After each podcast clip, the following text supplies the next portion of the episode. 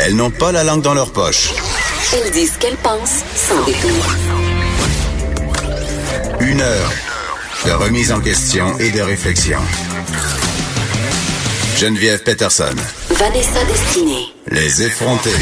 Bonjour tout le monde, bienvenue à l'émission. Je suis contente de vous retrouver. J'ai un matin un petit peu croche, Vanessa. Oui, on, on l'entend un peu dans ta voix, mais euh, t'es resplendissante par contre. Là. Les gens peuvent pas l'apprécier en studio, mais moi, euh, je te trouve magnifique. Ah, t'es gentille, ça me console un peu parce que je me sens un peu euh, coussi coussa. Il y a un petit virus qui court chez nous et par ailleurs, la raison pour laquelle je vous dis ça, c'est pas parce que je suis TMI comme d'habitude, c'est parce que j'avais envie de parler de conciliation travail-famille pendant deux trois minutes.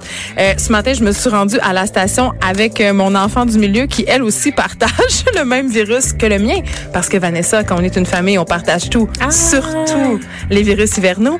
Euh, donc il est là et en m'en venant euh, au, au bureau, je me disais quel point j'étais chanceuse d'avoir le privilège de pouvoir euh, faire ça, de me dire que même si mon enfant file moyen le matin, je peux l'amener avec moi à la station de radio pendant que j'anime l'émission. Elle m'attend de l'autre côté où on prépare nos émissions. Elle regarde des trucs euh, sur Netflix. Oh Seigneur, oui, mon, Mon enfant. Dieu, écoute peut-être qu'elle va nous faire quelques vidéos TikTok. Tu penses-tu qu'on pourrait en faire avec elle tout à l'heure? Non, elle a 9 ans, elle n'est pas encore autorisée, euh, Ah, Vanessa. Ah oui, à être sur vrai. TikTok, mais, mais quand même, c'est un sacré casse-tête pour les parents le matin quand il y a un enfant qui est malade et qui n'a pas de ressources autour, c'est-à-dire que grand-papa, grand-maman euh, sont pas là ou habitent loin. Tu sais, quand on n'a pas de réseau, on peut, ça peut devenir vraiment, vraiment euh, pas le fun. Puis il y a des gens qui sont obligés de prendre des congés non rémunérés hein, pour s'occuper de leurs enfants. Absolument. Et là, vous allez me dire, ben vous aviez juste à pas faire d'enfants. Mais quand même, euh, je voulais souligner ça. Chapeau à tous les parents qui jonglent le matin avec des petits-enfants malades. Et on salue les initiatives pour mettre en place euh, des mesures de télétravail, n'est-ce pas, dont on parlait récemment à l'émission, parce que c'est c'est aussi une solution euh, à la conciliation travail-famille. Mais malheureusement, euh, simple, en fait. ben, évidemment, c'est clair, mais malheureusement, c'est pas le cas dans tous les milieux. C'est pas tous les milieux qui peuvent offrir du télétravail parce que c'est pas possible toujours de faire son travail à distance. Je Oui, pense notamment ben, aux infirmières, aux gens qui euh, travaillent dans le détail aussi, hein, qui Exactement. sont déjà pas très bien payés en général, qui ont les pires conditions de travail. Donc hein. voilà, c'est c'est un, un petit, un, petit, un petit coup de gueule, un petit court coup de gueule. Euh, on a ce matin, je suis vraiment contente, il y a une avancée majeure euh, qui a été faite en fait à Montréal, à l'Université McGill, en ce qui concerne les cancers féminins, les cancers de l'utérus et de l'ovaire en particulier. Euh, il y a des chercheurs qui ont mis au point un test, c'est un nouveau test, ça s'appelle le PAPSIC et c'est pour dépister ce type de cancer-là qui est vraiment, vraiment difficile en fait euh, à dépister justement. Puis on a au bout du fil avec nous euh, Dr. Chris Jordan. Bonjour docteur. Bonjour. Vous êtes gynécologue, oncologue et chercheur à l'Institut de recherche du Centre universitaire de santé McGill. Et là, justement, euh, en fait, c'est un- une mention qui vous a été octroyée par Québec Science qui, euh, en fait, euh, octroie cet honneur-là depuis 26 ans, chaque automne, en fait. Et euh, racontez-moi un peu, c'est quoi, en quoi votre découverte va faire avancer la recherche au niveau du cancer de l'utérus et de l'ovaire chez les femmes? Alors effectivement, cette recherche se porte sur un, test de dépistage précoce du cancer de l'ovaire et euh, de l'endomètre. Il faut savoir que ces deux cancers sont la troisième cause à la fois d'incidence et de mortalité chez la femme. Et euh, malheureusement, le diagnostic est souvent tardif. Le- les patientes payent un tribut assez lourd et euh, la mortalité est vraiment importante. La seule façon de pouvoir guérir ces patientes, c'est quand on prend en charge un cancer à un stade précoce. Si on arrive à le, prendre en charge un- à une phase infraclinique, c'est-à-dire avant que les signes n'apparaissent, eh bien, on augmente les chances de pouvoir guérir ces patientes. Alors, ce test euh, euh, n'est pas encore disponible pour le public. Je, souhaite le, euh, le rappeler. Il a été euh, validé par des études cliniques en partenariat avec Johns Hopkins Hospital à Baltimore, où en mars 2018, nous avons donné les premiers résultats. Depuis, nous avons continué avec des, une étude prospective euh, en comparant ces euh, résultats avec une population identique à celle des femmes qui sont le plus touchées par le cancer de l'ovaire et de l'endomètre. Et puis, euh, nos, nos résultats s'améliorent encore de plus en plus. On s'approche d'une sensibilité, d'une spécificité aux alentours de 90%, mais il va falloir continuer encore un tout petit peu plus loin pour euh, sortir ce test avec une étude clinique euh, qui va porter donc sur une population que l'on va sélectionner entre 45 et 75 ans. Oui, d'accord, mais euh, est-ce qu'on peut s'attendre à ce que ce test-là soit disponible pour les femmes dans combien de temps? Parce qu'il faut se, il faut se ce dire que- les vraies que choses. Oui, parce que depuis 25 ans, il n'y a pas d'avancée au niveau du cancer euh, de l'utérus puis de l'endomètre. C'est le même taux de mortalité. Pourquoi on s'intéresse pas à ce type de cancer-là? Pourquoi les femmes en meurent encore autant? Parce que justement, ce, ce diagnostic est trop tardif. Et, euh, et, et en fait, je vais continuer avec le- ce que je vous disais, c'est que cette étude qui va euh, porter sur euh, euh, une population non cible, là, euh, va s'échelonner sur à peu près trois ans et on espère pouvoir sortir au grand public, cette fois-ci, comme on le fait pour une colonoscopie, une mammographie, d'offrir ce test de dépistage euh, vers les 2023 à peu près. Donc à peu près, je vous dis, dans, dans quatre ans, ce, test sera disponible a priori au, au grand public et il, il, ré- il, euh, se résume en fait à comme un, un frottis que l'on fait au niveau euh, de la cavité de l'utérus pour aller prélever euh, des cellules euh, tumorales où le cancer débute, si vous voulez, avant qu'il présente des signes quelconques. Hmm. On, on- on cherche des mutations génétiques au niveau de ces prélèvements. C'est ça. Donc, on Et, cherche, à, on cherche à, à, à trouver le cancer avant que les signes cliniques se manifestent. Merci beaucoup, Dr. Jordan. C'était fort intéressant. On va attendre que ce test-là soit disponible euh, au grand public avec impatience parce que euh, on en connaît tous des femmes autour de nous qui sont aux prises euh, avec ce type de cancer-là. Merci. Ouais, avant de finir, je voulais simplement remercier quand même l'Institut de recherche de- du Centre universitaire de santé McGill. Je voudrais également remercier euh, Québec Science pour euh, leur, leur travail et puis euh, surtout également le public euh, qui a voté pour cette euh, Hmm. euh, recherche. C'est chose faite. Merci beaucoup, Dr. Jordan.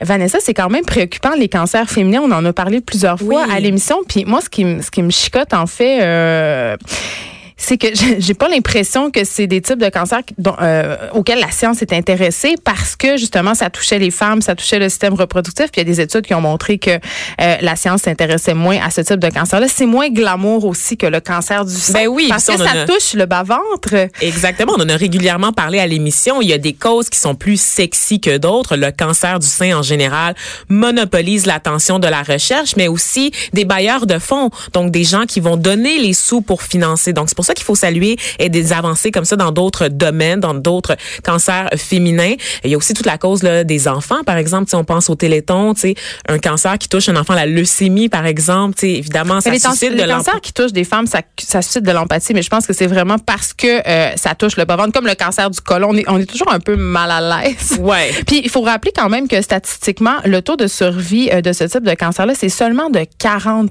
Ouais. Fait que c'est Ben, c'est le taux de rémission, en fait. c'est ouais. ça, c'est le troisième, c'est le troisième cancer qui tue le plus chez les femmes. Donc c'est quand même une avancée majeure. Puis euh, 2023, je trouve ça quand même euh, assez loin, Vanessa.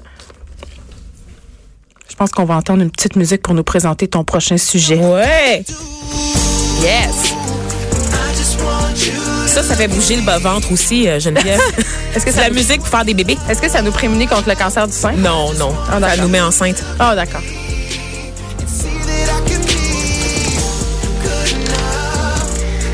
Il dit good enough, good enough, mais c'est un pas bon. Qui dit ça? Qui dit ça? C'est l'acteur Juicy Smollett, Geneviève, qui, I know, je sais. C'est un acteur afro-américain qui joue dans la série Empire aux États-Unis. Là, ah, là, je, je vais, vous avez peut-être entendu parler de ce nom-là. C'est un acteur qui a été victime, en fait, euh, d'une agression armée dans la rue. Qui Donc, aurait été qui victime? aurait été victime. Selon les faits allégués, il soutient avoir été battu par deux individus masqués. On lui aurait noué une corde autour du cou. Donc, Juicy Smollett, pour ceux qui savent pas, je disais qu'il était afro-américain.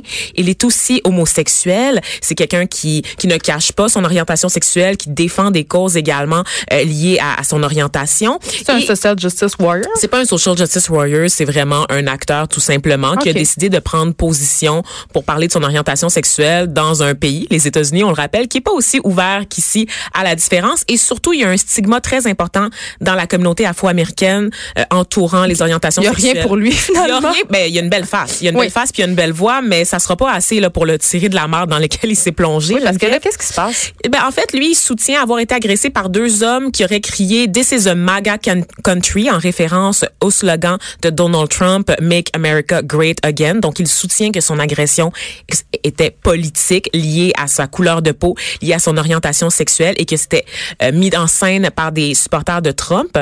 Euh, turns out qu'il aurait peut-être payé, en fait, des gens pour mener cette agression contre lui. Donc lui, il s'est présenté au poste de police, il a été conduit à l'hôpital avec des blessures importantes au visage. Il y a eu une grosse vague de soutien sur les réseaux sociaux parce qu'un homme noir homosexuel qui se dit victime d'une agression aux mains de supporters de Trump, c'est un scénario de film, c'est un scénario idéal dans le climat dans lequel on vit en ce moment, Geneviève les gens sont super polarisés Attends, aux États-Unis. comment c'est- comment c'est ça une histoire pres- presque trop parfaite.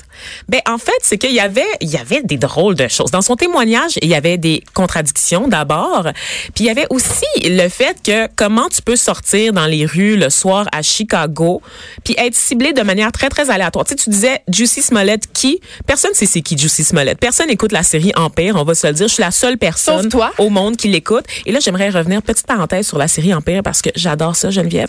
C'est une série plus grande que nature. Pour ceux qui savent pas, c'est un soap opéra américain, Ah. ok?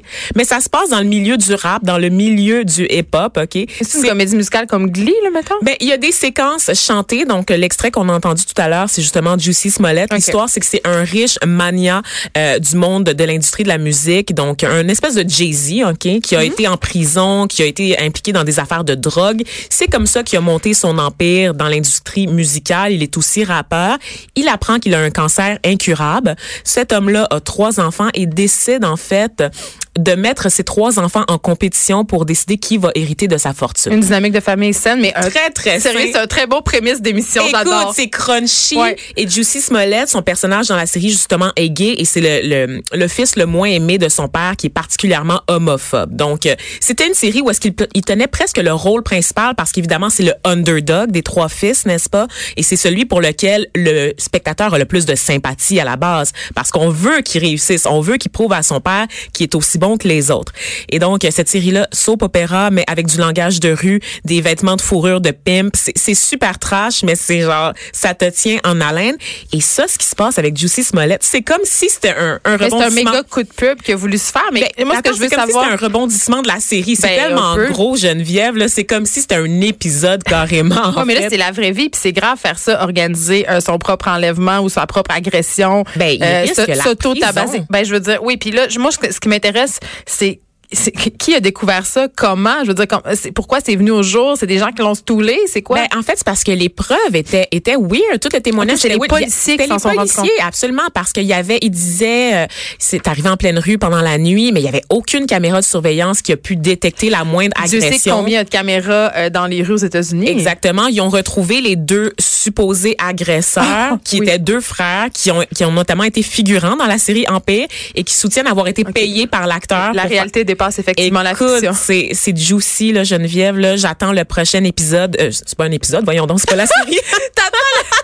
le développement sur ce le dossier. développement avec impatience parce que qu'est-ce qui va se passer avec Juicy Smollett? Il s'était attiré la sympathie de dizaines de personnes, Ben oui. centaines de personnes sur les réseaux sociaux, des vedettes aussi à Hollywood euh, sont montées aux barricades pour Campagne de dénoncer sympathie. Ben oui, pour dénoncer l'administration Trump qui a pas condamné cette attaque évidemment politique non non non non non donc je te le dis c'est comme c'est de l'huile sur le feu et l'Amérique est déjà à feu et à sang Et quand ça on c'est un chapitre et- de plus Et dans quand on histoire. sait euh, a des hommes gays euh, qui sont victimes de vraies attaques Ben quotidiennement, même ici euh, à Montréal, euh, c'était pas fort. Il a un peu desservi la cause des hommes noirs Ben, et peu. des, des hommes homosexuels en même temps. Donc honnêtement là, on n'est pas prêt de lui pardonner et j'espère qu'il va disparaître au cachot euh, pendant très très longtemps Geneviève Mais parce sa que carrière est finie. Là. sa carrière est très finie et on parlait de corde au cou euh, dans la- l'agression. En tout cas, je je sais pas comment tu te remets euh, d'une telle descente euh, aux enfers Geneviève. Donc moi, je m'inquiète beaucoup pour la, la santé et la vie de Juicy Smollett. Oui, puis c'est- je me, tu sais, je me dis c'est triste que- quelque part, c'est criminel ce qu'il a fait, euh, c'est pas correct, mais qu'est-ce qui l'a amené à faire ça? C'est un manque d'attention, c'est sûr, c'est un besoin de validation, c'est- un besoin d'avoir une campagne de sympathie à son endroit. Tu, sais, tu disais tantôt que c'était un militant, tu disais que c'était quelqu'un qui s'impliquait euh, dans la cause afro-américaine et peut-être aussi dans la cause des homosexuels, fait qu'il a voulu pousser le bouchon trop loin. C'est très triste, c'est très pathétique, puis je peux pas m'empêcher de penser que les médias sociaux ont leur part de responsabilité là-dedans parce qu'ils voulaient clairement devenir viral. Tu sais. Absolument, mais c'était euh, ce qu'on appelle un narrative, c'est-à-dire c'était une histoire parfaite. Tu sais, Ben dans oui. l'ère à laquelle on vit, on veut ça. tu sais, C'était parfait. Les gens, les détracteurs de l'administration Trump, de la culture Trump, attendent juste ça, une espèce de martyr exactement de la cause Trump à défendre sur toutes les tribunes et de savoir qu'on est tous tombés dans le piège un peu rapidement, moi y compris, parce que j'étais comme, mais voyons donc. Mais pourquoi on le croirait pas? Tu sais, je veux dire, qui invente une pareille chose? Écoute, il disait qu'on lui avait versé de l'eau de javel sur le corps Geneviève dans le cadre de cette attaque C'est tellement gros, c'est tellement exagéré, c'est comme de la mythomanie. Je, je- je pense que je consulterais aussi. Ils vont, ils vont, peut-être- oui, ils vont peut-être faire le film avec son histoire qui sait. Qui sait? Écoute, euh, il y a le journal euh, de Montréal qui euh, titrait mercredi, puis j'avais envie de revenir sur cette nouvelle-là qui me touche personnellement. De plus en plus de couples canadiens ne vivent pas ensemble. Et ça me réjouissait, Vanessa. Ben moi aussi. ça me réjouissait parce que tu sais comment j'en ai. euh, On est sauvages. ben non, mais c'est que j'en ai un peu contre le modèle de la famille traditionnelle. C'est pas que c'est pas que je trouve pas ça correct une famille traditionnelle, c'est pas que je te tends pas vers ça. Tout le monde a l'idéal de la famille, tout le monde voudrait euh, que ça- ça soit papa, maman, leurs enfants, mais on sait que dans une fois sur deux, hein, une fois sur deux, le couple euh, éclate et euh, que les enfants euh, doivent vivre séparés ou que les parents doivent séparer. En garde partagée, Geneviève? Oui, la garde Ah, partagée, mais on d'accord. revient pas Un sur ce sujet sujet qui de est la pas très polarisant du tout. Non, j'ai- donné sur la garde partagée cette semaine sur mon blog Vanessa, mais mais là je, je pousse un peu le bouchon plus loin. Qu'on ait des enfants ou pas, par ailleurs, là, selon Statistique Canada, en 2006, il y avait seulement 6% des couples qui faisaient le choix de ne pas vivre ensemble, alors qu'en 2017, euh, cette proportion est passée à 9% C'est quand même un, un écart qui est gros dans les sondages. Et euh, 15 des couples qui vivent séparément, ils n'ont jamais même envisagé de vivre ensemble. OK? Puis 34% de ces couples-là indiquent que c'est par choix qu'ils habitent pas ensemble. Donc, c'est pas parce qu'ils sont obligés. C'est pas parce qu'ils vivent séparés euh, en distance. C'est-à-dire, euh, moi, je vis à Montréal, mon chum vit à Québec. On peut pas vivre ensemble à cause de notre job. C'est impossible. C'est un choix. Et je me suis demandé pourquoi de plus en plus de couples sont euh, appelés à faire ce choix-là. Ben, puis là, c'est très personnel, mais j'im- j'imagine que dans le cas des couples séparés où chacun des nouveaux conjoints ont des enfants, c'est pas nécessairement évident d'imposer à des enfants des nouvelles familles. C'est-à-dire les familles, les fameuses familles reconstituées euh, où tu as deux parents tout d'un coup qui décident de vivre sur le même toit, puis là, les enfants doivent s'arranger avec ça. Tu sais, on reproche souvent aux parents séparés de pas penser à leurs enfants, au bonheur de leurs enfants, puis qu'est-ce que ça, qu'est-ce que ça leur fait eux autres, les enfants, euh, de vivre dans des maisons séparées. Mais je pense que dans certains cas, leur imposer une nouvelle fratrie, c'est pas nécessairement heureux. Fait que je pense que les couples peuvent parfaitement. Puis j'en connais plein. Des, moi, la première, là, moi, mon chum, on vit pas ensemble. Moi, j'ai trois enfants. Il y a deux enfants. On a fait le choix de pas vivre ensemble. On se voit quand on pas nos enfants. Puis des fois, on se voit quand on a nos enfants. On fait des activités, mais on n'a pas envie de vivre ensemble parce qu'on veut pas imposer ça, tu sais. Euh, puis il y a aussi les, les gens, le quotidien, mais ça tue l'amour. Tu sais, toi, Vanessa, tu vis pas avec euh, ton conjoint Non, encore? je vis avec ma coloc de 56 C'est ans, ça. donc je suis très bien là-dedans. Deux vieilles filles aigries, c'est parfait. Mais est-ce que tu as envie de partager euh, éventuellement euh, ton logis avec euh, avec Coco? Avec Chouchou, pas vraiment. On salue Chouchou. J'espère que tu vas bien, que tu passes une bonne journée ce matin. Euh, en fait, ce que je constate de chez mes amis, donc mes amis, euh, toutes des femmes émancipées à mon image, Geneviève, c'est que euh, il y a une baisse d'intérêt pour le couple en général. Tu sais, il y, a- il y a eu la mode pendant un Mais temps pour des le couple friends ou pour with partager? non, non, il y a eu l'époque là des friends with benefits, hein, les Ouais. amis avec bénéfices, où est-ce qu'on n'était pas vraiment en couple, puis on, on se voyait juste pour une partie de jambes en l'air Je sais pas peu. de quoi tu parles. Sais pas du de quoi je parle, hein? moi non plus. Ok, donc euh, c'est un peu, euh, c'est un peu dans l'air du temps. Je lisais un article récemment de The Atlantic qui disait que les jeunes en général ont moins de relations sexuelles, sont moins dépendants au couple, parce que en général, tu sais, on le disait, les jeunes vont rester plus longtemps chez leurs parents. C'est une bonne nouvelle. Je trouve que les gens sont dépendants affectifs. Je trouve que les gens sont avec d'autres personnes pour des mauvaises raisons, juste parce qu'ils veulent pas être tout seuls. Mais il y a des gens qui disent que the future is sexless en fait, qu'on va chacun en fait, Ah ouais. on va vivre chacun pour nous dans notre bulle En parce qu'on est de plus en plaît. Ah oui, c'est un rappel. un futur sans sexe, euh, Monsieur Pelado, voilà. Et donc, euh, ce qu'on disait, c'est que les gens euh, vivent pour eux-mêmes de plus en plus parce que tu as tellement de façons de t'épanouir. Pendant tellement longtemps, le modèle social, c'est l'épanouissement par le couple, Ben oui. par la Mais réussite du modèle familial. Ben, tu peux t'épanouir euh, individuellement maintenant. Je suis tellement d'accord, mais c'est quand même ça le modèle le plus largement répandu et le plus espéré aussi. Quand il est tu parles- espéré, mais c'est plus une finalité en soi. parce qu'on est, euh, on renonce plus facilement C'est qu'avant. parce qu'on est devenu une génération d'égoïstes qui veulent pas Oui. faire de compromis? Là, je suis persuadée. Je pense que la- l'apport, euh, la relation avec la technologie aussi, le fait que le niveau de vie, choix. le niveau de vie, la qualité de vie augmente également. Les gens ont plus d'argent, les gens sont plus éduqués, sont à même de faire des choix pour eux-mêmes, donc de voyager, d'avoir des emplois, d'accepter des défis professionnels, de se revirer de base sur un dixaine, de pas suivre le modèle linéaire de vie familiale, c'est-à-dire j'ai un diplôme, je, je quitte la maison familiale, je me marie, j'ai des enfants. Les gens, on n'est plus là dans ce modèle de vie. Donc, euh, Mais moi, je trouve que c'est bien, tant mieux, parce que ça nous met quand même une pression indue de réussite de ce couple-là, en plus de la pression qu'on se met déjà pour, euh, pour réussir pardon, euh, les autres sphères de notre vie. Puis un truc intéressant euh, que, que je soulignais tout à l'heure, c'est que les, les couples, ils sont pas nécessairement éloignés l'un de l'autre, même que ces couples-là, dans 64% des cas, vivent à moins de 20 km l'un de Oui. l'autre. Fait que tu peux quand même avoir une vie commune, t'aider, sauf que chacun a ses petites affaires. Et ça, je pense que c'est ça le nouveau couple. En tout cas, euh, peut-être un couple qui va peut-être mieux fonctionner que le couple traditionnel parce que, je le répète, en tout cas selon moi, le quotidien, ça tue vraiment l'amour. Les effrontés. De 9 à 10.